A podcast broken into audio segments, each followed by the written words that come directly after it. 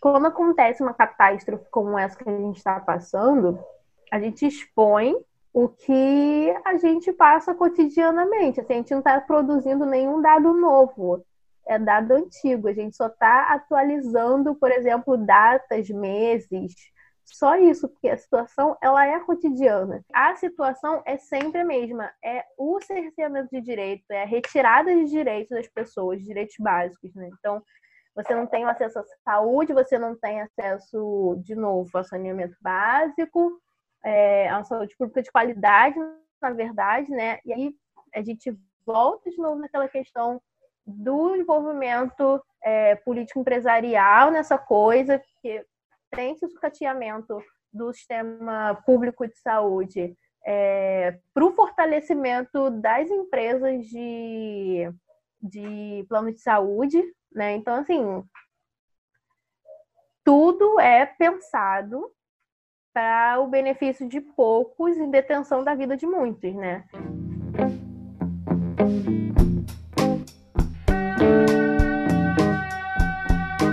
Seres de todos os reinos, sejam bem-vindos a mais um episódio do Coemergência, enquanto a impermanência cada vez mais riscadinho tem permitido. Desde que o coronavírus apareceu, pela necessidade e urgência de colocar toda a nossa energia coletiva para salvar o máximo número de vidas, muitos aspectos de como nós vivíamos estão se revelando cada vez mais claramente. Por exemplo, as certezas sobre o que era realista fazer no campo econômico vieram abaixo e rapidamente muitos de nós passamos a falar da necessidade de um plano de renda básica para a população mais vulnerável.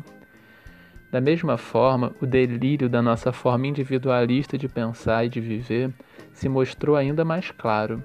Dentre vários outros fatores, nós só estaremos seguros se os outros também estiverem seguros, precavidos e se nós nos cuidarmos mutuamente. A ideia de que nós poderíamos ignorar para sempre as demandas dos nossos corpos, corpos que adoecem, se cansam, se deprimem, também mostrou seus limites. Mas se essas coisas estão nítidas, e elas estão muito nítidas para quem olha para a realidade, ainda assim não significa que estejamos todos olhando para a realidade. Também não significa que as medidas necessárias estejam sendo tomadas no tempo e na intensidade adequadas. Há muitas coisas que limitam a nossa capacidade de aceitar que, como Atila e Amarino nos têm lembrado, não é possível voltar para aquele velho mundo. Aquele mundo não existe mais. E também não tinha nada de tão incrível naquele mundo que, que ele não possa ser perdido. Assim, muitas resistências ainda se fazem presentes. Ainda há quem ache que a economia não pode parar, que o Brasil não pode parar, como se estimular a ampliação da circulação das pessoas não fosse matar um número ainda maior de pessoas e destruir mais ainda a própria economia. Há quem explore o medo muito legítimo das pessoas sobre como conseguir se sustentar durante um cenário em que provavelmente será necessário nos mantermos em quarentena por meses a fio. Existem pessoas produzindo desinformação e bloqueando as soluções práticas para lidar com esse problema econômico sem o qual não é possível sequer haver quarentena. Nesse momento, fica claro que os problemas não resolvidos da sociedade brasileira, para não falar do sistema mundial como um todo, se mostram obstáculos adicionais a essa tarefa de preservar a vida. Nossos legados mal resolvidos da escravidão e da ditadura, por exemplo, combinados com a exploração de um sistema econômico altamente desigual, brutalmente desigual, eles criam um cenário em que, por exemplo, os habitantes das periferias brasileiras estão desproporcionalmente expostos aos riscos do Covid-19. É para refletir sobre esse cenário que nós convidamos uma das muitas pessoas que estão com a mão na massa e estão com a mão na massa há bastante tempo, lidando com as causas destes problemas e que uma vez mais se mobilizam para corrigir os danos causados por esses problemas estruturais imensos e de longuíssima duração. Nós estamos falando de Buba Aguiar, militante do coletivo Falacari, da Zona Norte do Rio, que também é patologista e estudante de ciências sociais. A Buba nos falou sobre como ela e os demais membros do seu coletivo estão agindo para combater o avanço do coronavírus nas favelas e também refletiu sobre esses problemas mais amplos, como o racismo estrutural, a desigualdade econômica, os problemas de saneamento básico da região, várias dessas coisas que eram para ser simplesmente direitos básicos, direitos que não deveriam faltar a absolutamente ninguém e que nós temos falhado há muito tempo em garantir. Como um bônus ao programa, você pode acessar o relato dela sobre violência policial, no contexto de uma reflexão mais ampla sobre a interseção da trajetória dela com a de Marielle Franco, que estava se engajando em relação a esse problema no Acari, no contexto em que foi assassinada, em 2018. Em todos os nossos programas, nós falamos muito sobre compaixão, sobre solidariedade. Nossa visão é de que a compaixão aplicada demanda atenção também ao sistema em que estamos inseridos e aos efeitos desiguais que ele tem produzido sobre os diversos seres. Nós aspiramos que nós possamos olhar para tudo que envolve o contexto atual com esse olhar de compaixão, com generosidade, com reconhecimento da interdependência. Que essas posturas estejam no fundo de como nós ouviremos a Buba nesse episódio e que eles estejam no fundo também do que nós vamos fazer com essa perspectiva e com o relato dela e com as reflexões dela. Caso você se interesse em apoiar o Fala Cari ou outros movimentos mais, você pode procurar pelos links na descrição do episódio no nosso site. Antes de nós irmos para o programa, uma leve mudança de assunto aqui. Vamos falar de TechPix agora. Essa semana nós iniciamos o sorteio mensal entre nossos apoiadores de dois livros da Lúcida Letra, a editora do nosso querido amigo Vitor Barreto, que tem feito um trabalho maravilhoso de tradução de algumas das principais obras ligadas à espiritualidade, que também tem um cuidado editorial e gráfico impecável. Quem quiser mais informações é só dar uma olhada no nosso instagram.com/coemergência. Nós também estamos no Apoia-se, apoia.se barra coemergência, e o seu apoio faz toda a diferença para que a gente possa seguir produzindo conteúdo com o máximo de qualidade que a gente puder, e dedicação e esforço. Então é isso, bora pro programa! Estamos gravando, está conversando hoje com, com Abu Baguiar, ativista do coletivo Fala Cari, e a gente vai conversar sobre a situação do, do coronavírus, como que ele chega na, nas comunidades do Rio de Janeiro, em outras, em outras regiões do país também. E a gente vai ver como isso também abre uma, uma ótima oportunidade para a gente saber um pouco sobre a atuação dela como ativista, enfim, sobre algumas questões sociais mais amplas que acabam ficando mais claras agora, que, que vem num contexto de crise, que coisas precisam ser, precisam ser resolvidas com bastante urgência, né? Então, Buba, você poderia começar falando sobre o Fala Cari, assim, sobre a sua participação nele, um pouquinho sobre a sua trajetória e essa a chegada agora do coronavírus, assim, o que muda nisso, o que fica mais urgente, como que tem sido os seus últimos dias aí nesse contexto?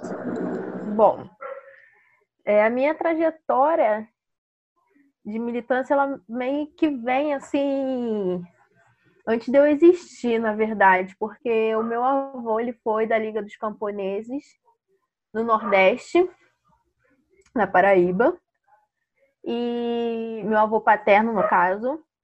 E aí, quando é, parte da minha família paterna vem para o Rio de Janeiro, incluindo meu pai, é bem no momento é, que estoura a ditadura militar. E eles, enquanto trabalhadores, né, braçais, operários, eles travam também essa luta contra a ditadura militar, fazem piquetes, é, fazendo levante.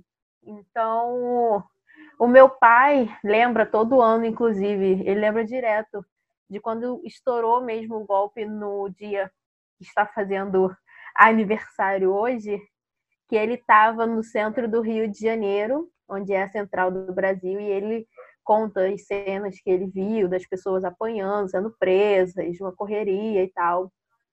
Então, é, ele costuma dizer que eu fui uma das poucas netas que puxou esse essa veia aí de militância política do meu avô, né? Porque eu tenho uma família bem consciente politicamente, mas com um histórico de esquerda, mas de ser militante mesmo, assim, eu sou a única. Então, é, eu, eu, por, pelo lado que eu tenho, por um lado eu tenho apoio, mas por outro, obviamente, rola aquela preocupação, assim. É, eu acho que é um misto das pessoas reviverem comigo, entre aspas, né, o que o meu avô viveu, o que os meus tios viveram, o que minhas primas contam que tinha raiva de, do meu tio porque não entendi, elas eram crianças e não entendiam por que ele ficava tanto tempo fora sem voltar para casa e tudo mais, até que um dia elas viram ele na foto na capa de um jornal fazendo um piquete, fechando uma pista é, com pneu, corrente e tal.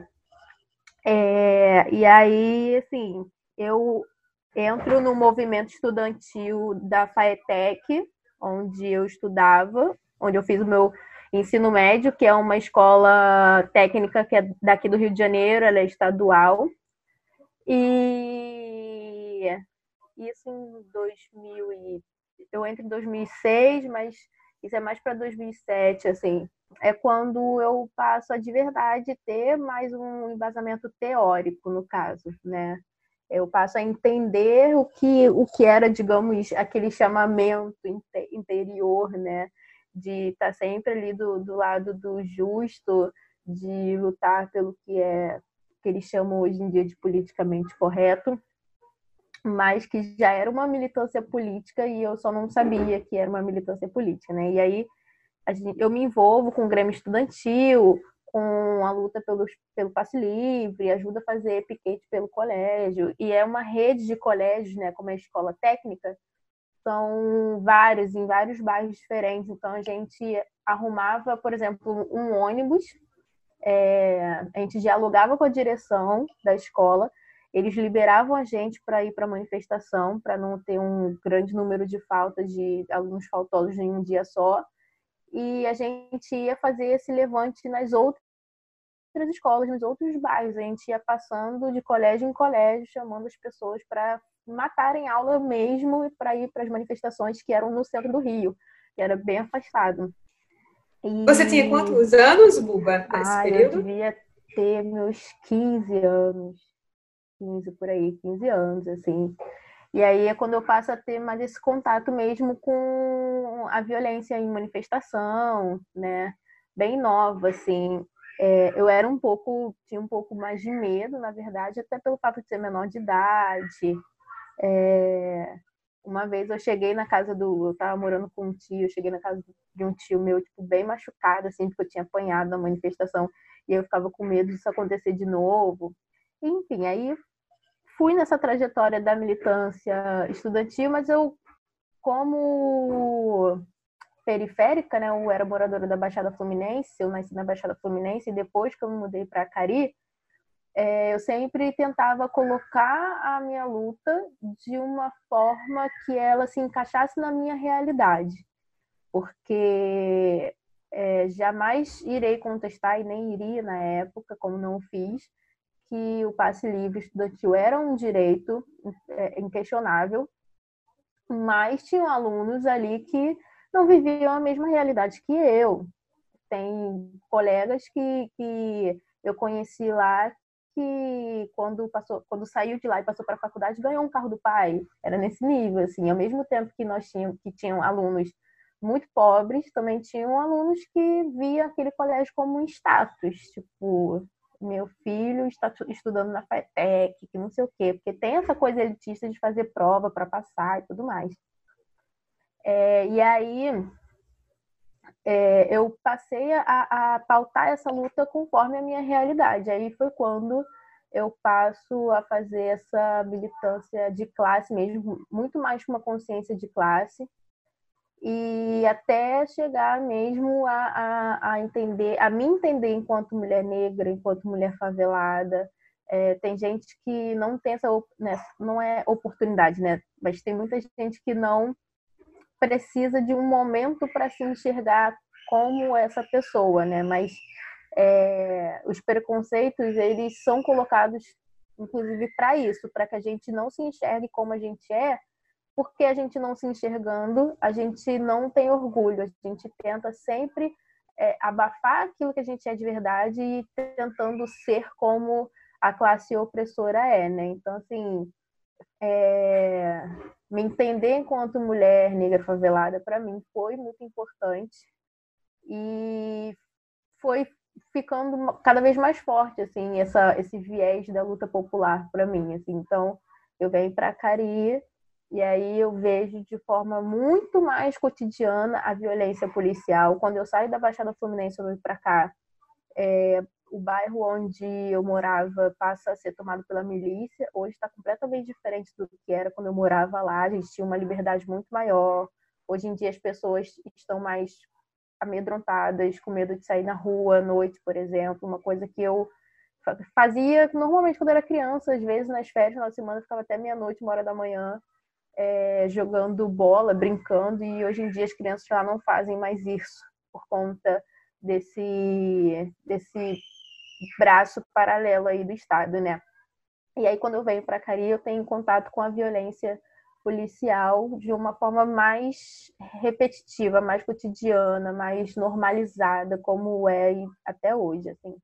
E aí eu passo a ver de verdade o quão importante é é, pautar, sim, é, classe social, é, como é importante racializar todos os debates. Eu venho comentando muito isso e eu estava comentando isso até na, no sábado, no último sábado, eu comentei com um colega que é muito estranho, às vezes, viver o tempo inteiro racializando o debate, que é muito cansativo. Por exemplo, você ter um grupo no WhatsApp de colegas que são todas brancas, não relativa, não, não é, no seu total ricas, mas é, hum, digamos muito mais privilegiadas do que eu, que, que podem ficar falando de drogas livremente numa plataforma de conversa, sabe? Enquanto eu não posso fazer isso de jeito nenhum. Inclusive, quando elas estão fazendo isso, eu nem me manifesto.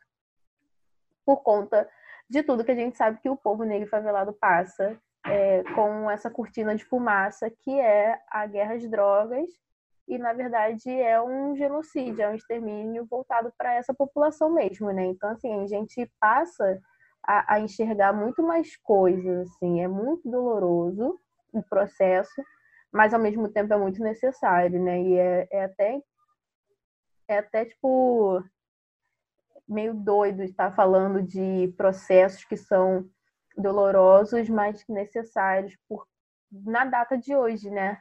Do, do, de aniversário do golpe militar, de lembrar das pessoas que lutaram, que foram mortas é, lutando, travando uma luta contra tudo que aconteceu. E eu vou chorar. e falar que como foi um processo muito doloroso a gente saber que tudo isso aconteceu, saber que o nosso país é um país que menos responsabilizou é, culpados, que, que menos é, reconheceu seus erros enquanto um país ditatorial. E como a gente está caminhando para passar por isso de novo, não só nessa questão institucional, não só pelo viés institucional, mas é, como a gente vê todo dia isso acontecendo uh, pelo, pelo, pela pseudo-democracia que a gente vive hoje, né? É só a gente olhar para o lado, não precisa a gente ir muito longe. A gente não precisa falar da guerra da Síria, a gente não precisa falar da Turquia, a gente pode falar de Brasil mesmo para a gente pensar um modelo de política que a gente não quer, que a gente está todo dia lutando contra. Então é muito doido como as situações elas se cruzam, né? Em plena democracia, digamos assim. A gente está vendo essa situação agora do, do da pandemia, é, que as pessoas ficaram, algumas ficaram brincando, dizendo que era doença de rico, porque pobre não viaja para a Europa, mas ao mesmo tempo a gente observa, né, como essa doença começou a nos atingir pela classe trabalhadora, que é a classe que sustenta a, a, elite do país, né? A gente vê esse exemplo daqui do Rio de Janeiro da empregada doméstica que foi infectada pela pela patroa, que tinha acabado de chegar de viagem, nem sabia que estava infectada, mas acabou infectando a empregada, uma idosa, que teoricamente não deveria mais estar nesse deslocamento.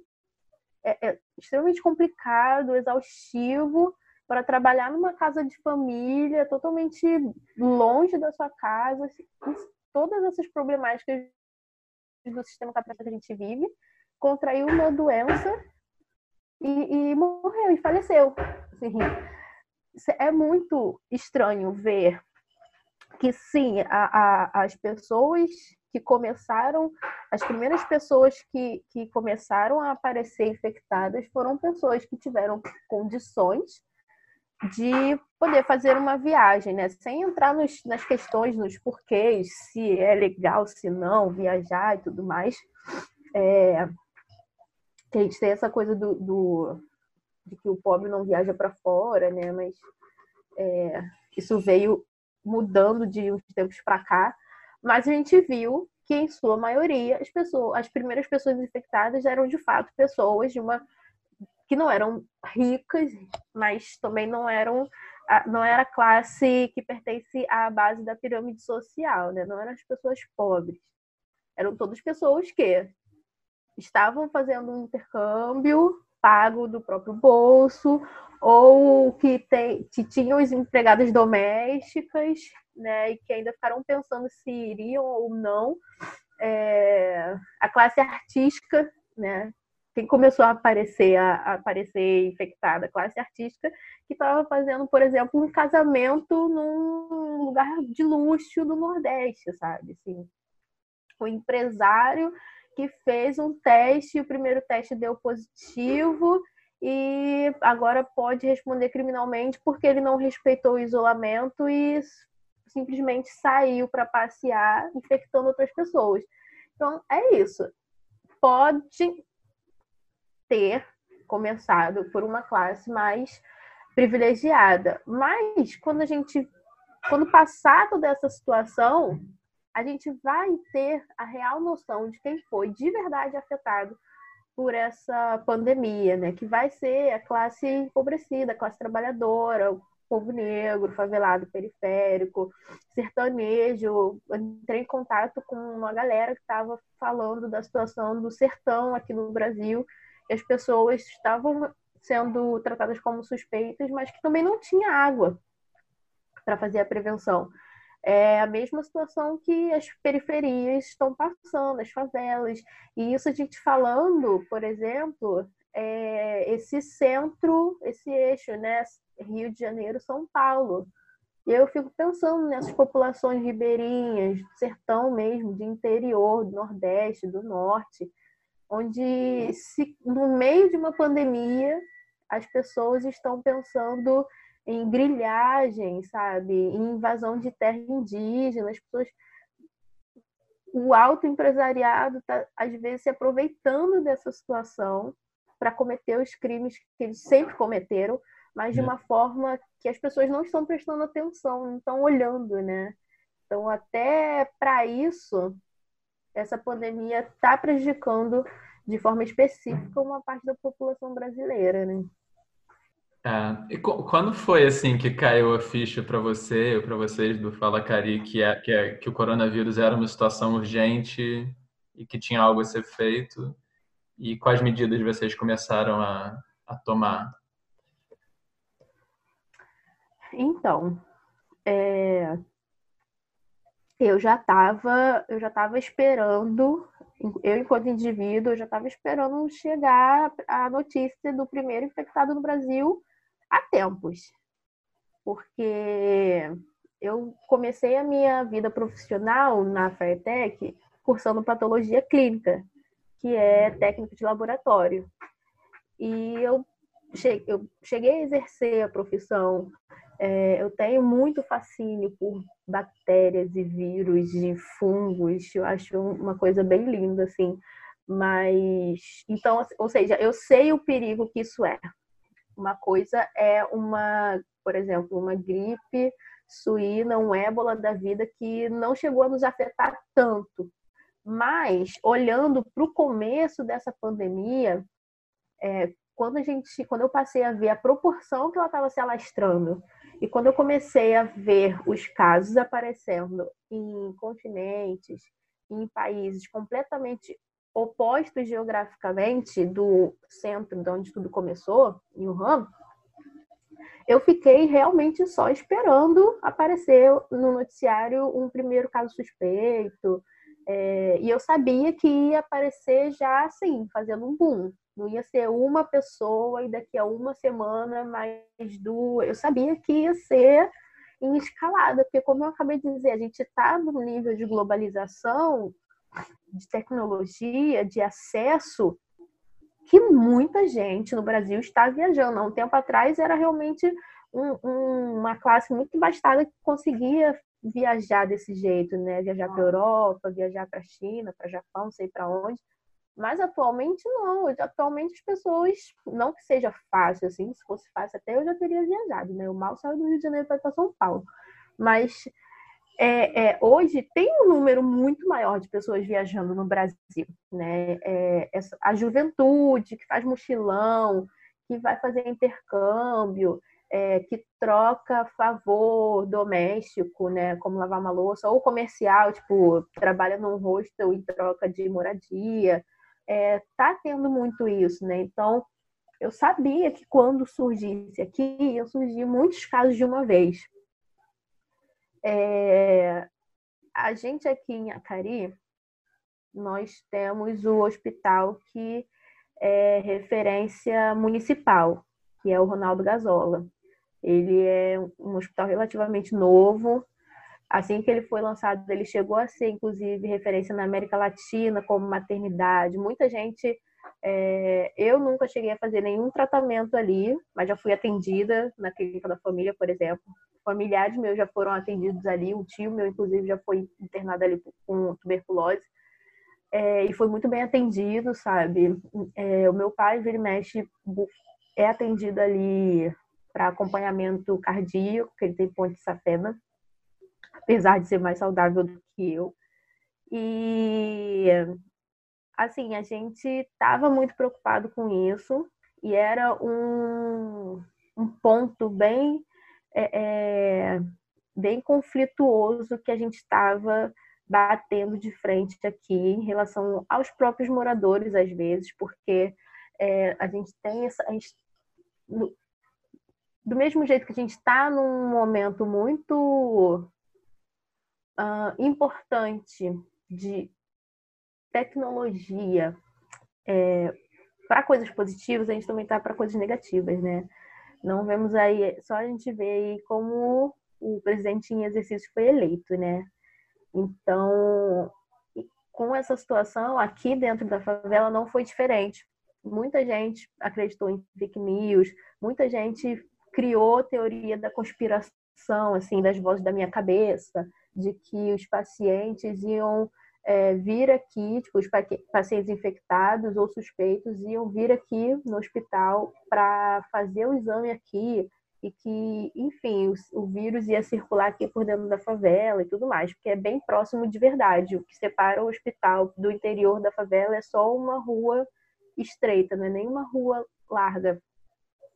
E aí a gente teve que procurar de todas as formas possíveis respostas com a Secretaria Municipal de Saúde, uma coisa que, enquanto comunicadora popular, é bem difícil, porque comunicador popular não é valorizado, né? É, eles acham que a gente é só um bando de curiosos, eles não enxergam a gente como profissionais da comunicação de verdade. Então, a gente teve que dar o nosso jeito e conseguir essas respostas para repassar para os moradores e aí foi como a gente foi descobrindo que não, que os, os infectados ou os suspeitos, eles iriam procurar outra unidade de saúde que não seria aqui para fazer o teste e, e aí tipo, nessa nesse meio tempo aí nessa janela de espera eles viriam para cá se fosse confirmado continuaria se não fosse seria mandado embora já viria para cá na ambulância em isolamento. É tanto que tem, teve morador falando que viu a ambulância passando e que até o motorista estava todo, todo cheio de equipamento de segurança, né? E é um ponto positivo, né? Na verdade, Mas é isso também, a gente está falando o tempo inteiro com as pessoas, gente, valoriza, porque vocês não sabem é, o quão importante é ter um hospital nesse nível do lado de casa numa situação como essa. Por mais que o teste não seja feito aqui, a gente tem uma clínica da família que está atendendo os infectados nesse mesmo terreno do hospital. Então você corre para ali, você vai conseguir um atendimento em relação a isso, sabe? Diferente de outras pessoas que, que se deslocam de bairros distantes e ficam sendo jogados para lá e para cá sem saber onde está fazendo o teste, é, a quem procura, se usa máscara, se não usa, sabe? E, e, causando um certo pânico, né? Então a gente tem aqui, agora, por exemplo, temos casos suspeitos, mas é o que a gente também fala, se eu tiver gripada, por mais que não sejam os mesmos exatos sintomas do coronavírus, eu já sou tratada como um caso suspeito, por estar apresentando alguns sintomas. É, então, caso suspeito a gente tem, mas não tivemos nenhum confirmado ainda. Inclusive, tivemos um que o teste deu negativo, que a, menina estava com pneumonia, que é uma coisa que a gente vem também problematizando muito, né? Porque do nada começou a ter um, um surto de pneumonia, assim, ninguém sabe até onde essas pessoas estão mesmo com pneumonia ou é só uma cortina de fumaça. O que eu nem tenho falado muito, porque eu não gosto de criar a teoria da conspiração, muito menos em meio a uma pandemia, né? Mas, mas é, é, é, isso. É, mas não, não chega a ser nenhuma teoria da conspiração, Buba, porque tem dados estatísticos mostrando que no ano passado, 2019 e 2020, a quantidade de pessoas com problemas respiratórios graves aumentou assim drasticamente, de 4 mil e pouco para 12 mil e pouco aqui no Brasil. Como se explica isso, né? Porque não é coronavírus, pelo menos pelos exames que estão sendo apresentados. Mas voltando ao que você está falando, é, isso precisa ser investigado.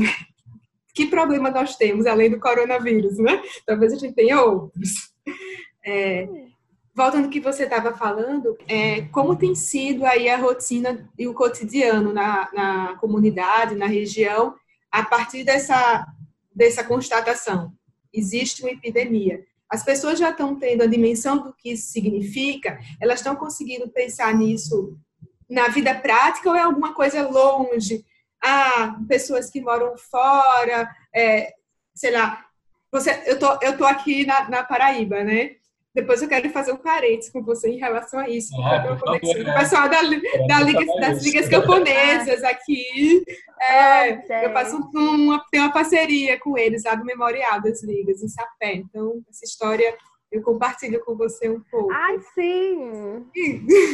minha minha ai, família ai, é de Bahia de Traição. Olha só que legal! E então, e aí a gente vai vendo, quanto mais distante das grandes metrópoles, né, as pessoas vão realizando que isso é, isso é uma doença da capital.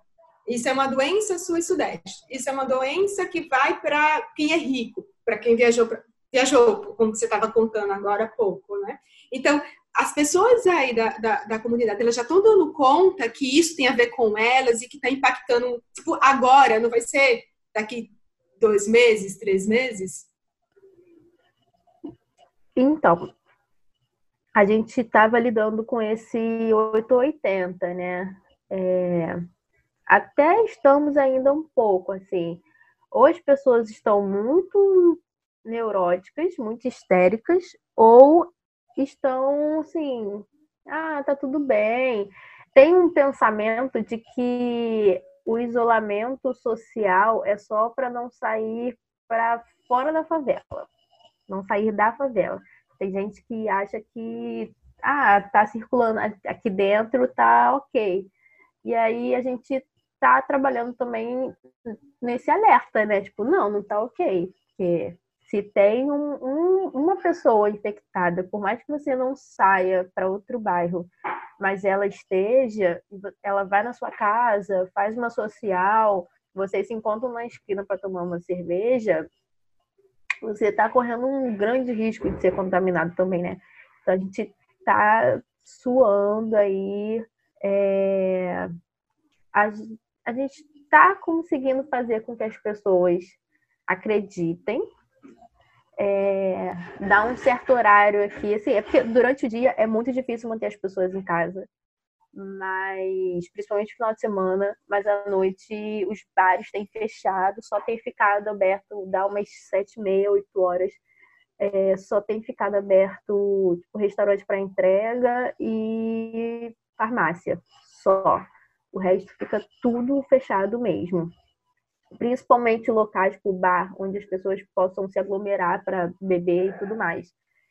E em relação a isso, é, tipo, tá ok, assim, mas, por exemplo, a gente está passando por alguns problemas em relação a, ao benefício, né? Essa demora de sair o benefício, as pessoas precisam trabalhar, é, que são autônomas, gente que trabalha, por exemplo, na feira, todo domingo tem uma feira aqui, que inclusive é bem famosa, assim. Tem pessoas que têm seu comércio pequeno, que não, sabe, é bem difícil. No sábado a gente foi fazer uma panfletagem sobre é, medidas de prevenção, medidas simples, né, que, que possam abarcar o nosso cotidiano aqui é, alertando para as pessoas, inclusive, que se não não precisa, você não sair de casa, não precisa ter álcool em gel em casa, que é para não ter esse desespero de faltar álcool em gel, porque a gente não está nem contando para fazer os kits de higiene para doação, tá bem difícil. É, e aí eu achei muito contraditório, assim, teve um, um grupo de senhoras, eram mais ou menos umas cinco mulheres, assim, já entre seus 50, quase 60 anos. Não estavam assim muito juntas uma das outras, mas estavam próximas conversando. E eu de luva fui entregar um panfleto que tinha acabado de ser deslacrado, estava todo lacrado o pacote de panfleto. E ela não, uma delas não quis, foi bem rígida assim, ela não quis pegar o panfleto da minha mão. Aí eu falei, falei, não, tudo bem, tá ok. É, mas o pacote estava lacrado, tudo mais, estou de luva. Aí ela, ah, não, não, eu falei, não, tudo bem, a senhora não quer pegar, tá, tá ok. Mas eu posso deixar isso no seu balcão? Ela, ah, pode, não sei o quê. Depois que eu me liguei de olhar, assim, o que era o comércio dela, era um comércio tipo uma, perfuma, uma mini perfumaria, sabe? Vendendo Avon, Natura, Boticário. Eu fiquei, gente, onde que isso é comércio essencial, sabe? Então, assim, isso não é essencial, não era para estar aberto, minha senhora. A senhora não é nem para estar aqui, e aí tá com essa palhaçada de não querer aceitar pegar o completo da minha mão. Fiquei bolada, fiquei muito chateada com ela na hora. Juro, fiquei mesmo, fiquei toda assim, fui pro outro lado da rua e fiquei tipo, ah, ah. oi. Cuba, pelo que você tá falando, então, eu, eu, tô, eu tô entendendo que há um esforço aí na conscientização da população, né? Tem todo um Muito movimento para esclarecer a comunidade, sim. né? Sim, tem sim. A gente tem feito panfletagem, quer dizer, a gente fez a panfletagem, uhum. coletivo Fala Carica, o coletivo local, uhum. né? E também alguns apoiadores, por exemplo, o pessoal da associação, a gente está sempre tentando é, é, atuar junto com a associação, por ser um, um uma organização local, né? Porque o coletivo não é institucionalizado, inclusive não é o nosso pensamento também atualmente. Então a gente procura é, atuar com, junto deles, assim, para levar um, um, ter um impacto maior também. E vamos fazer a doação de cestas básicas e kits de higiene também, né? Focando nessa nessa coisa do sabonete, é, de doar água, a gente está fazendo uma pressão também, a gente está acompanhando como está o abastecimento de água por aqui, porque algumas regiões não costuma faltar água, mas tem região daqui da favela que falta água direto. Então, é mais uma vez a gente encontra essa barreira na prevenção, que é uma coisa super simples, a pessoa não precisa dar 30 reais num pote de álcool em gel se ela tiver água e sabonete em casa, né? Mas aí a pessoa não tem água e nem tem dinheiro para o álcool em gel. Como se previne? Então, a gente está acompanhando a empresa de abastecimento de água, a gente está, inclusive, com a mídia hegemônica, a gente está bem de olho assim, nessas questões aqui, né? Mas tem coisas que, infelizmente, é, é maior do que o nosso braço pode alcançar, que é a questão do saneamento básico, que a gente está batendo muito nessa tecla. é, o direito à moradia, né? No sábado mesmo, andando por aqui para poder é, pendurar as faixas e espalhar os panfletos, a gente se deparou com moradias que eram três cômodos, tipo uma sala, uma cozinha e um banheiro para cinco, seis pessoas. Ou seja, todas as pessoas dormindo nessa mesma sala, usando esse mesmo banheiro e essa mesma cozinha, e uma varanda pequena, por exemplo. Então, assim, se uma pessoa dessa família é infectada, como que ela vai fazer o isolamento, né? É, com essa questão de que só fica internado quem está com muita dificuldade de respirar, quem é considerado caso grave, se uma pessoa dessa mesma família está infectada, não é considerado caso grave, mas e aí volta para casa, não tem como fazer o isolamento da, de forma adequada. Então, assim, até onde é, o Estado pode dizer que está fazendo de tudo para as pessoas poderem se prevenir. Porque não, não tá. A partir do momento que as pessoas não têm é, saneamento básico, não têm esse direito básico garantido, que não importa se as pessoas pagam ou não pagam luz, se pagam ou não pagam água. É um direito básico e tem que ter. Tem que ser responsabilidade do Estado. A gente tem que apontar quem é o culpado de essas pessoas, é. poder, por exemplo, estarem perdendo as suas vidas, né?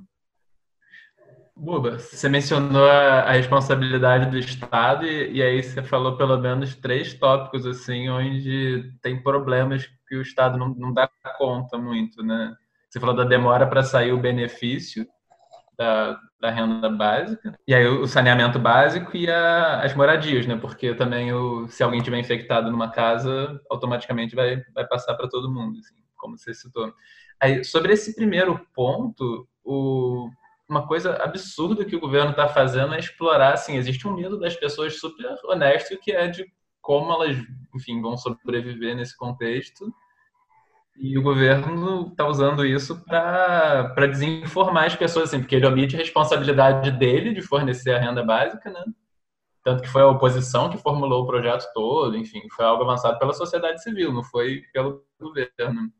E existe uma certa campanha de desinformação ação bem ativa, assim, né?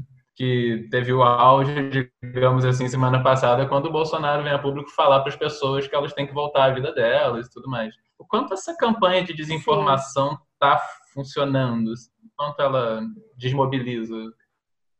Olha, eu na hora, no momento, eu achei que não fosse uh, desmobilizar tanto, mas causou um impacto surreal, assim, não só aqui local enquanto Acari, mas em contato com outros militantes de favelas, é, foi bem surreal. O pessoal da Maré estava comentando sobre isso, o pessoal do Alemão, da Rocinha, da Cidade de Deus, falando que foi só ter aquele pronunciamento irresponsável, criminoso, na verdade, dele, que as ruas voltaram a ficar cheias, as pessoas voltaram a fazer os seus churrascos na rua, é, a tocar a vida normalmente, como se toca numa favela, né?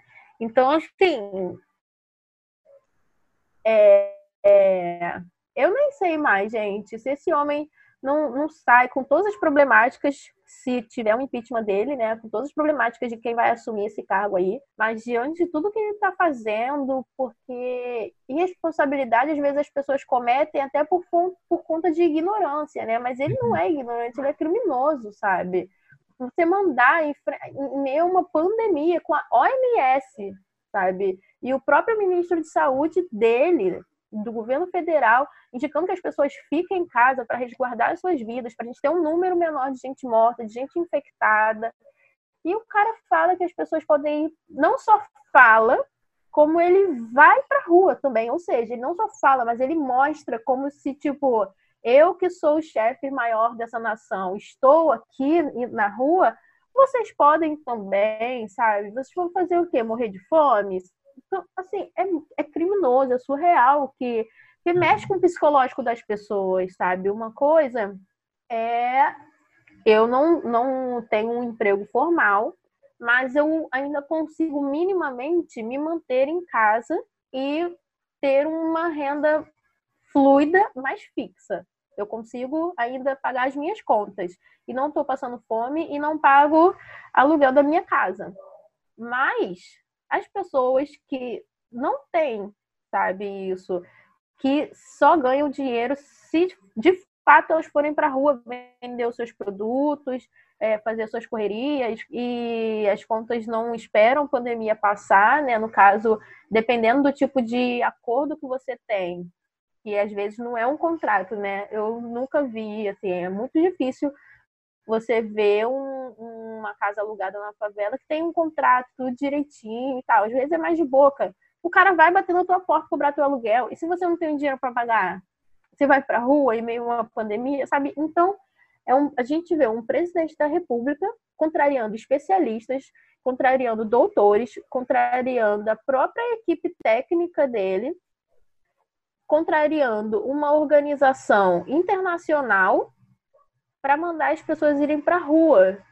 E aquela pessoa que está em casa passando dificuldade, que é informal, ela pode acabar indo, como a gente viu lá em Brasília, que as pessoas estavam na rua fazendo questão de ir lá falar com ele, carinha do café. Gente, é surreal demais. Eu não sei, eu não tenho muita noção de como está a questão de policiamento nas, nos outros estados, mas aqui no Rio de Janeiro tem policial militar nas estações de trem de metrô para poder impedir as pessoas de não não acessarem caso assim não seja é, tão importante assim, né? Tipo as pessoas estão tendo que comprovar que elas precisam usar o metrô para tal motivo para poder, sabe, usar.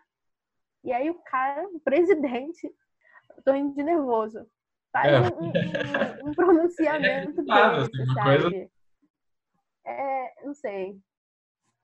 É, Buba, pensando nisso, você, você tá aí conversando com as pessoas, o que, é que elas estão falando que elas precisam para dar conta dessa situação?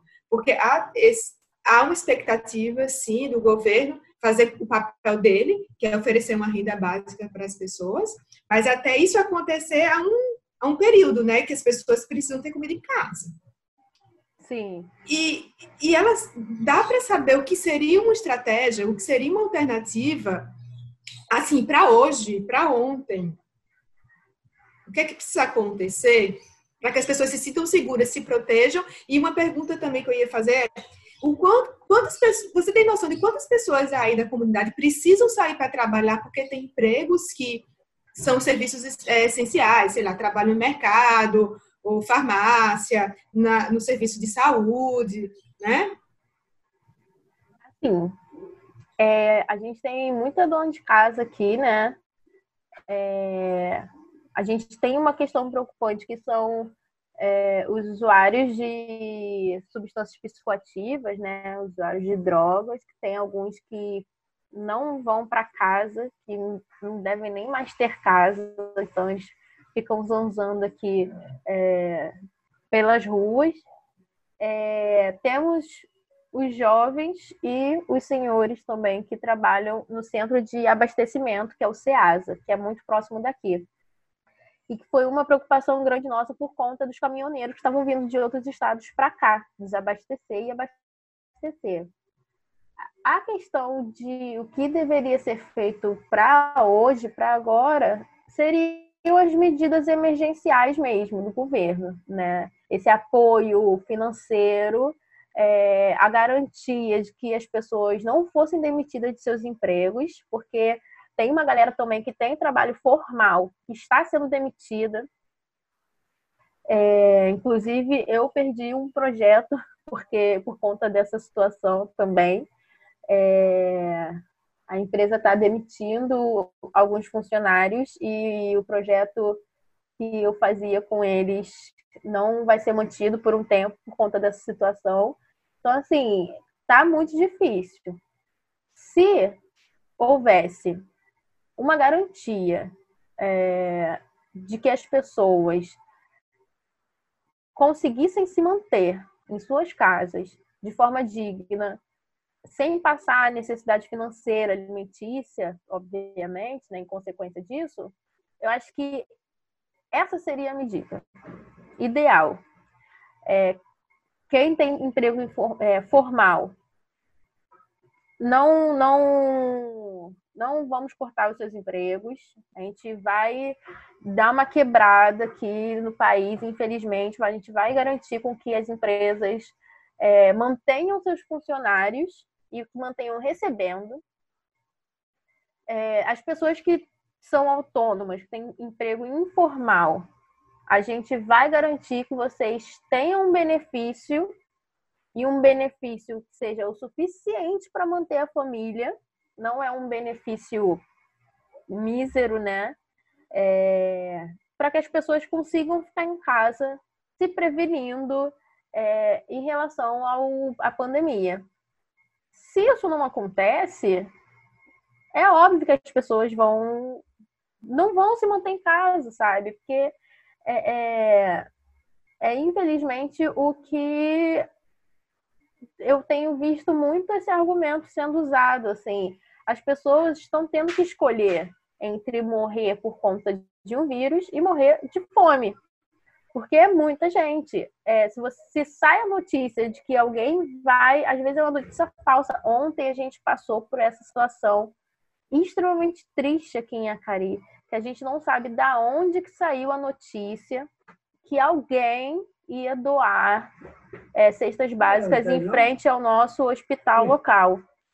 E era mentira. Teve gente que chegou às 6 horas da manhã e duas horas da tarde ainda estava em frente ao hospital esperando para receber uma cesta básica que não ia chegar. E se formou uma fila gigantesca. Tamanho desespero das pessoas. As pessoas estão se colocando em risco numa aglomeração para pegar uma cesta básica, sabe? Isso assim, tem que estar tá precisando muito para poder fazer isso, sabe? Pessoas que é, moram num lugar que o saneamento é precário, onde tem um alto índice de pessoas tuberculosas com inúmeros problemas respiratórios, sabe? É, se a gente pegar uma. Eu acho que isso é o, uma população como um todo, mas fazendo esse recorte de território, se a gente pega uma favela e vai monitorando, mapeando as pessoas que já têm uma doença que possa ser agravada caso ela seja infectada, é a maioria das pessoas. É gente hipertensa, diabética, tuberculose, com pneumonia, é, com asma, com bronquite, sabe? São poucas as pessoas que estão, assim, super 100%, sabe? Então, é muito difícil. E tem essa questão da, da infraestrutura domiciliar, que é hiper precária. Então, tem um, é um impacto muito gigantesco, sabe? É, eu procurei saber, aqui perto da minha casa tem uma churrascaria, e aí eu procurei saber, né, como que estava o movimento, se as pessoas estavam vindo aqui almoçar, se estavam vindo comprar carne para levar para casa, estava normal, né, o movimento. E o rapaz falou que caiu metade, caiu 50%. Então, assim, tem um, um um prejuízo aí, né? Não está tudo é, completamente normal. As pessoas não as, estão evitando, sim. Mas por outro lado, por exemplo, tem esse pessoal da churrascaria que não está fechado, tá todo dia vindo abrir a churrascaria e é um local fechado. Tem a parte de fora, mas também tem uma parte que é interna. Então, as pessoas ficam ali dentro, almoçando, conversando numa mesinha quadrada de um, sei lá, um metro e pouquinho por um metro e pouquinho. Tem, sabe? Ainda tem um trabalho muito árduo, assim, para fazer, mas tem coisas que, infelizmente, de verdade, é, para um coletivo de militância política, de comunicação comunitária, por mais que a gente se esforce, tem coisas que a gente não consegue fazer porque é problema estrutural enquanto sociedade, enquanto política pública falta e aí complica para um, complica o nosso trabalho também, que a gente fica com uma, eu fico com uma sensação de poderia estar fazendo mais assim, mas não dá. Eu não sou governante, né? Dada essa condição, essa especificidade, né, da, das habitações na na favela de, de muitas vezes é, pequenos cômodos, pequenas casas com muita gente. É, você vê o que poderia ser feito no caso, porque aparentemente fica difícil cumprir o, o que se recomenda que seria o isolamento e tal, na prática fica inviável. E como seria é, o que poderia ser feito nesses casos, já que na prática não tem como fazer esse isolamento em um cômodo, algo do tipo? Eu acho que essa essa determinação de fazer hospitais de campanha, é, procurar parceria com hotéis, já seria um, um, passo, né? Estão fazendo isso com os idosos aqui no Rio de Janeiro. Estão convidando alguns idosos de regiões periféricas para que fiquem passando a quarentena em alguns hotéis. Pelo que eu vi hoje no noticiário, só 10 aceitaram até agora, porque é muito difícil também. A gente está falando de um corpo cultural, né? É você largar o seu território, largar a sua família, para você ir para um lugar que vai te causar estranhamento, porque hotéis são lugares elitizados, só vai quem tem, entre aspas, né? Esse é o imaginário popular, que só tem acesso a hotel para poder ficar hospedado. Quem tem dinheiro, porque tem serviço de quarto, tem isso, tem aquilo. Então, as pessoas não querem passar por esse tipo de constrangimento, de estranhamento. É uma situação que elas nunca passaram, né? A sociedade atual nunca passou por uma pandemia, digamos assim. Então, as pessoas não sabem como agir. Agora, é muito complicado dizer, porém, por outro lado, acessos a profissionais de eu acho que o acesso o acesso é o, o carro chave assim para mudança da gente enquanto estrutura mesmo. A gente brinca falando que muitas vezes você pega um pedreiro de favela, ele constrói uma casa de três andares e aquela casa fica ali para sempre, né? E aí um engenheiro vai construir um outro de três andares num lugar que não é favela e daqui a cinco anos o prédio está caindo. Mas assim, se você dá o acesso, por exemplo, a uma pessoa como essa e cria isso como como é, que não seja uma exceção, sabe? Que seja uma coisa normal, normalizada. A gente vai ter uma potência, porque a, a, a favela ela é uma potência, né? De conhecimento, de produção. Então, assim, se a gente tem esse tipo de acesso, que a gente está conseguindo, mas bem aos poucos, a gente consegue mudar essa realidade, sabe? Obviamente que é isso, enquanto indivíduo, enquanto cidadão civil, é muito uh, complicado, é até meio utópico dizer isso, se não tiverem políticas públicas que tornem isso possível, né?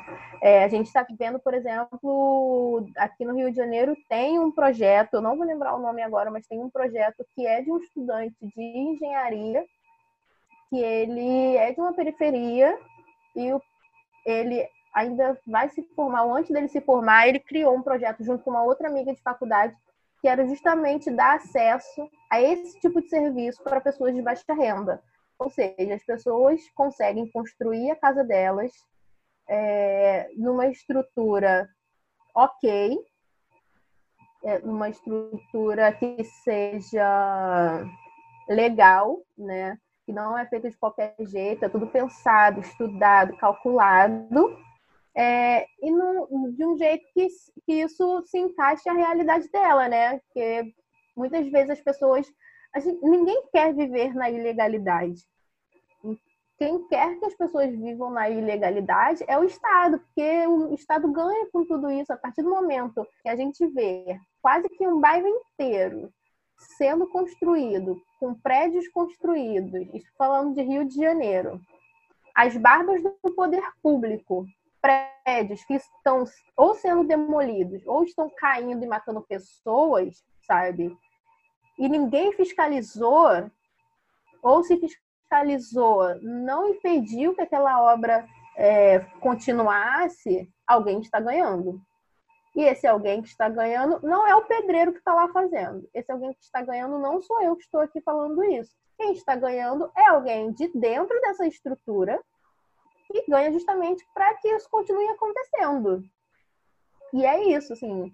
é, se hoje a gente não tem essa, essa, esse tipo de política pública que permita a gente ter uma vida minimamente humanizada, que a gente seja minimamente tratado como seres humanos que somos, detentores de direitos, né, como esses que eu falei aqui para caramba, o direito à moradia, o direito a, a, a, não viver no meio da salubridade, né, a ser tratado como gente de verdade, é porque não é de interesse político, principalmente privado. E aí, como a gente está vivendo num sistema que o público e o privado se confundem em suas políticas, em suas formas de, de serem colocadas, a gente tem esse tipo de coisa a partir do momento que a gente vê é, empresário envolvido com, com prefeito, com governador, e é esposa de governador que tem nome numa empreiteira de não sei o quê. A gente vai ter, gente, pessoas, precisa de pessoas uh, sendo mortas, sendo cada vez mais empobrecidas, para manter esse sistema funcionando é, e enchendo o bolso de poucos, né? É pouca gente que ganha com a tragédia de muitos. E aí a gente precisa estar nesses espaços para poder pensar. Acho que ninguém, ninguém melhor do que a gente sabe as coisas que a gente precisa, né? Que o nosso povo precisa. Então, eu acho que o acesso é o principal. Assim, a educação é a palavra-chave para tudo que está acontecendo, sabe? É, eu pensando muito em, em, tudo real, assim, cultura, é, higienização, educação, educação como um todo, incluindo a educação escolar também. Por que, que a gente aprende, às vezes, a, ali no jardim, né? Como escovar o dente direitinho, mas por que, que a gente não aprende também como lavar as mãos direitinho, por exemplo? Se a gente faz isso com as crianças bem pequenas, é, elas não iriam se tornar adultos desesperados hoje no meio de uma pandemia. Iria assustar? Iria assustar, mas a gente não ia precisar que um jornalista ficasse quase meia hora na frente de uma câmera ensinando um adulto de 30, 40, 50 anos como se lava a mão de forma adequada para combater um vírus, sabe? Ou para prevenir, assim. Então, acho que a educação é, é a chave aí da, da mudança, mas que não é de interesse. Eu vou aproveitar esse o que você falou e o que eu, eu o que eu vi do que você falou que tem muito da não escuta e vocês não serem escutados nesse processo todo né então tudo que vem acontecendo né que você se deparou tem muito a ver com o poder público com a sociedade não escutar as demandas de vocês, né? E o quanto isso é, é, interfere, né? E, e, e produz é, sofrimento com, que, com o que vocês já vivenciam antes do coronavírus, antes da pandemia chegar, e o que começa a acontecer a partir de uma situação assim de, de, de calamidade, de catástrofe, que é, acho que escancara todos os problemas que vocês já vivenciam, né? Então, como é se sentir não escutado? É, é isso, assim, é, é a gente, por exemplo, ser chamado para uma reunião e já chegar na reunião colocando essa questão. Essa reunião aqui, ela vai, o que, que vai ser posto em prática do que vai ser tirado aqui? É, o que, que tem a nos oferecer? Porque a gente oferecer, a gente oferece 24 horas, né? É, é o nosso suor, nosso sangue, nossa força de trabalho. É, isso quando a gente, né, não é, isso quando não é arrancado da gente, ao invés da gente oferecer. Então, o que que a gente vai ter de retorno? Então, às vezes a gente se encontra já chegando numa reunião com esse ar de cansado, o ar de descrente, tem uma descrença. Eu acho que essa é a palavra certa em relação a isso. Assim, tem uma descrença muito grande. As pessoas não acham que vão conseguir é, reaver um direito que é delas através de um poder público. A gente tem uma ligação muito estreita com algumas comissões é, da Defensoria Pública, inclusive da DPU, né, da União, que é a Defensoria Pública da União, é, mas às vezes nem isso impacta as pessoas, sabe? A gente fala, ah, é, você pode ir na, na, na defensoria pública que você vai conseguir tal coisa, X coisa. E as pessoas ficam assim, nem se dão o trabalho de ir, mas não é por preguiça, não é porque quer tudo na mão, de mão beijada. Não, é por pura descrença mesmo, de que não vai rolar porque o poder público está aí, né? Ri na nossa cara, assim. Então, quando acontece uma catástrofe como essa que a gente está passando, a gente é, a gente expõe o que a gente passa cotidianamente. Assim, a gente não está produzindo nenhum dado novo, é dado antigo. A gente só está atualizando, por exemplo, datas, meses, só isso, porque a situação ela é cotidiana. Quando a gente começa a falar que está difícil as pessoas se prevenirem contra o coronavírus por conta da falta de água, é, a gente vê em seguida a mídia hegemônica, por exemplo, desesperada por essa pauta. A mídia começa a pautar isso todo dia. É na televisão, é no jornal impresso, é no jornal eletrônico, sabe? As pessoas. É... E aí, com quem que eles vão falar? Com a gente. Inclusive com nós, lideranças locais né? É... Mas por que que isso? Que bom que está sendo pautado, óbvio. Mas por que que numa outra situação a gente não consegue pautar isso de uma forma tão incisiva, sabe? De cobrar mesmo. A gente conseguiu fazer com que a empresa de abastecimento de água daqui do Rio de Janeiro, a SEDAI, viesse fazer um mapeamento de regiões que não estavam com água recebendo abastecimento, depois que saiu numa imprensa de grande mídia essa questão, que as pessoas não estão tendo acesso à água. E a gente passou, bem recentemente, essa situação da contaminação da água aqui do Rio de Janeiro, né? Então, assim, ou você tem a água e ela está contaminada, ou você tem um vírus e não se previne pela falta da água.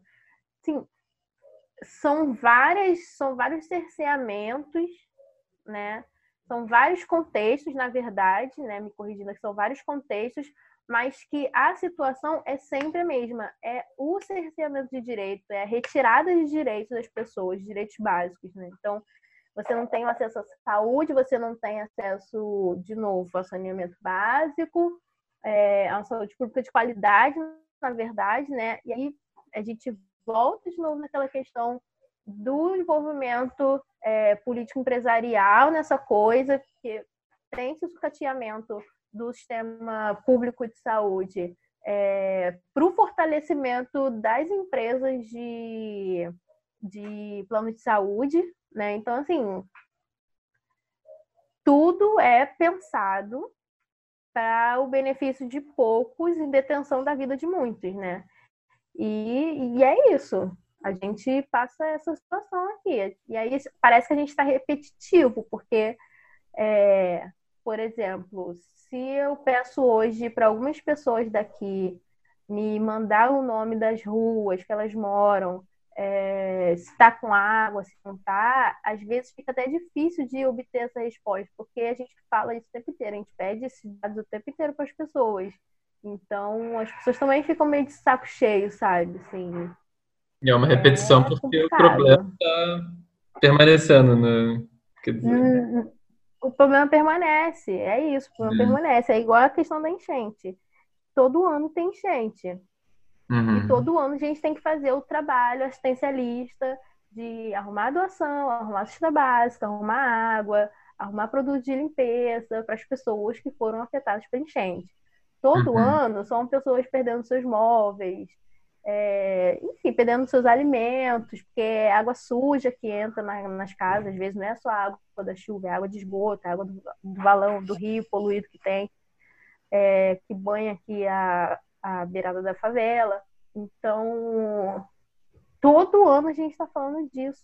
em algum momento do ano, de todo ano, a gente vai pedir doação para as pessoas que foram afetadas por alguma enchente de alguma favela. Do... E são sempre as mesmas, sempre os mesmos lugares. Assim, por mais que o Rio de Janeiro, como um todo, seja afetado, tem baixo da Zona Sul que também são afetados por essa questão, mas o nível de impacto dentro de territórios marginalizados e empobrecidos é mil vezes maior.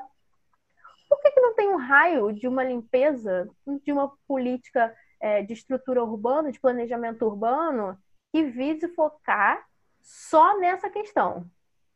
Vamos limpar um rio, por exemplo, falando aqui, vamos limpar o rio, mas não vamos limpar o rio de 10 em 10 anos, vamos limpar o rio com frequência. É, vamos dar uma olhada no sistema de esgoto local. Vamos ver como que está a questão das manilhas para escoamento de água.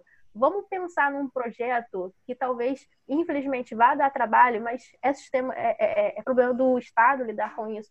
Possa dar um pouco mais de trabalho para que, primeiro, role uma conscientização ambiental das pessoas. Segundo, é, já lidar com o plano B, caso essa conscientização não ocorra de imediato, né? Então, o que, que se pode fazer? Vamos, não sei, vamos montar algum sistema que impeça lixos de pequeno e, e médio porte é, caírem no esgoto. Vamos evitar que o copinho de refrigerante e que a latinha de cerveja caia no esgoto. Vamos fazer coleta seletiva nas favelas, coleta de óleo usado. Sim, tem formas de se fazer. Tem formas de se fazer. Só uhum. que é aquilo, mais uma vez. Cada vez mais que a, pessoa, que a população se torna consciente e que usa essa consciência para a prática, eles saem perdendo, inclusive financeiramente e poder também. Então não, não é, não é viável para eles. E a gente vai, enquanto a gente está aqui nessa, no trabalho de formiga, de pedir uma doação de cesta básica, de uma doação de um sofá, de uma geladeira, inclusive às vezes achando que está fazendo muito, né? É... Os caras estão desviando esse dinheiro que era para ser usado para esse tipo de obra, para esse tipo de sistema, assim. E na sua opinião, Buba, o que, que você acha que a gente poderia fazer tanto coletivamente quanto individualmente. Tô pensando na, nesse momento, assim, né? É, a gente usa muito as mídias sociais como uma ferramenta, né, é, de mobilização mesmo.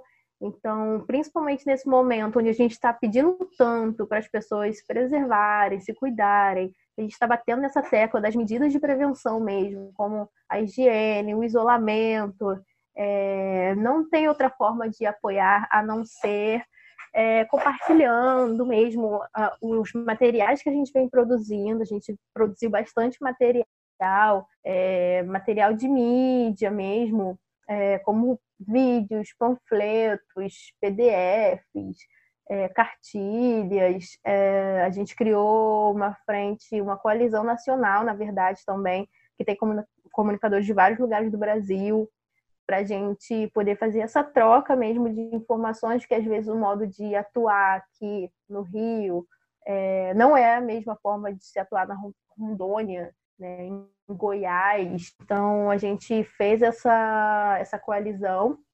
Então, é, essa é uma das formas de, de ajudar mesmo, porque às vezes você pode não apoiar diretamente, por exemplo, de forma é, econômica, financeiramente falando, mas você compartilha e um amigo seu pode apoiar, sabe? É, a gente, como a gente está fazendo essa arrecadação para doação de utensílios, é, de utensílios não, de kits de limpeza, de cestas básicas, então é o que a gente está pedindo mesmo de doação. É, quem puder doar, pode fazer contato. A gente tem rede social, a gente tem página no Facebook, no Instagram, é, tem o meu Twitter também, podem me catar lá, Buba Guiar, e me acham em tudo quanto é rede social. Tem o nosso e-mail também, é, perifavela.organizada.gmail.com e tem vários outros coletivos também que estão fazendo um trabalho fundamental aqui no Rio de Janeiro eu venho chamado bastante atenção para as ações da Baixada e também da Zona Oeste, que são lugares que, infelizmente, não recebem tanta visibilidade assim. Aqui em Acari, enquanto é, Zona Norte, a gente já sofre um pouquinho também com essa falta de visibilidade, porque é aquilo, quanto mais perto da Baixada Fluminense é, o seu território é, menos visibilidade tem.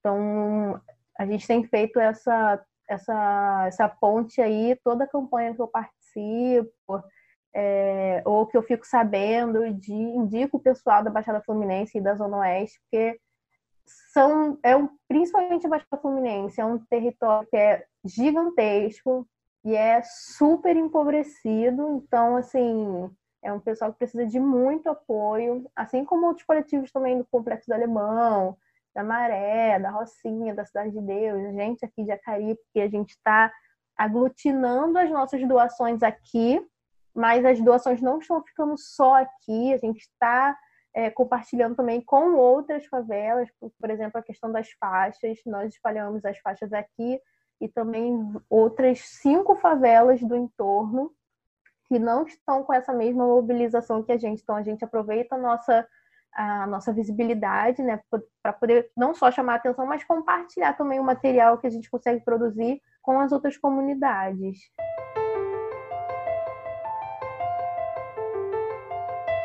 Buba, vamos rumando então para o final da conversa. A gente, desde o primeiro programa, a gente tem perguntado para os nossos entrevistados e entrevistadas é, o que a pessoa aprendeu no, no processo dela. Então, é, Buba, o que você aprendeu na sua trajetória como ativista até agora? E uma, uma outra, uma segunda pergunta maluca, maluca meio junta seria assim: o que te move a, a atuar e a buscar fazer a diferença?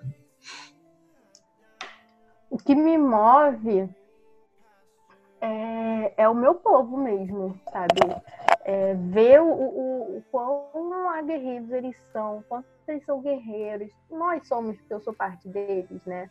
É, mas, por exemplo, o carinho que eu recebo das pessoas daqui da comunidade que eu sou, é, eu não me vejo fazendo outra coisa. Teve um, um amigo que falou para mim é, esse final de semana falou que se eu não fizesse o que eu faço, eu seria muito infeliz. Tipo, ele falou isso pra mim, de mim, e eu fiquei tipo, nossa, é realmente isso. Ao mesmo tempo que eu me entristeço muito, porque é difícil, é pesado, né? A gente não tá falando de assuntos leves, é, a gente está falando de vidas e de mortes, né? a gente está falando de uma necropolítica, na verdade. É, o, o, a política de você poder decidir quem vive e quem morre, como diz Mbembe, mas esse retorno, sabe, das pessoas verem que é genuíno, que é, é, é de coração, assim.